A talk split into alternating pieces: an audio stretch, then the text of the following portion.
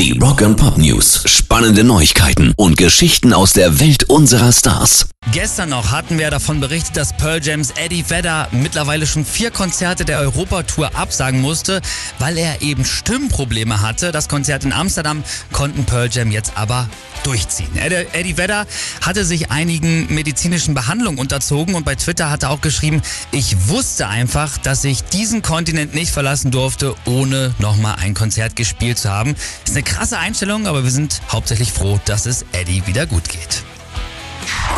News. Ex-US-Präsident Barack Obama hat seine jährliche Sommerplaylist geteilt. Die kriegt immer super viel Aufmerksamkeit, weil Obama nach wie vor ja selbst wie ein Popstar behandelt wird. Auch in diesem Jahr finden sich wieder einige Rocksongs auf der Liste, unter anderem Bruce Springsteens Dancing in the Dark, Joe Cockers Feelin' Alright und auch Jack White mit I'm Shaken.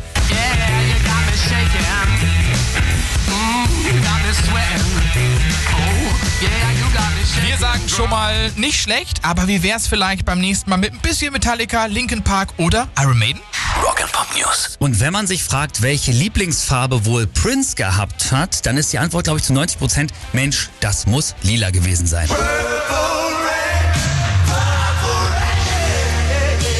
Ist ja auch klar, eben wegen Purple Rain, seinem größten Song. Hat auch niemand in Frage gestellt. Jetzt sagt aber Princes Schwester Tyka Nelson, das stimmt gar nicht. Seine Lieblingsfarbe war Orange. Die Farbe hat er zwar als Bühnenoutfit zum Beispiel auch erst relativ spät für sich etabliert, aber er hat zum Beispiel schon sehr früh auf Konzerten eine orange Gitarre mit schwarzen Farbtupfern gespielt. Daran zum Beispiel hat man das auch gesehen. Na dann würde ich mal sagen, die Geschichtsbücher müssen neu geschrieben werden.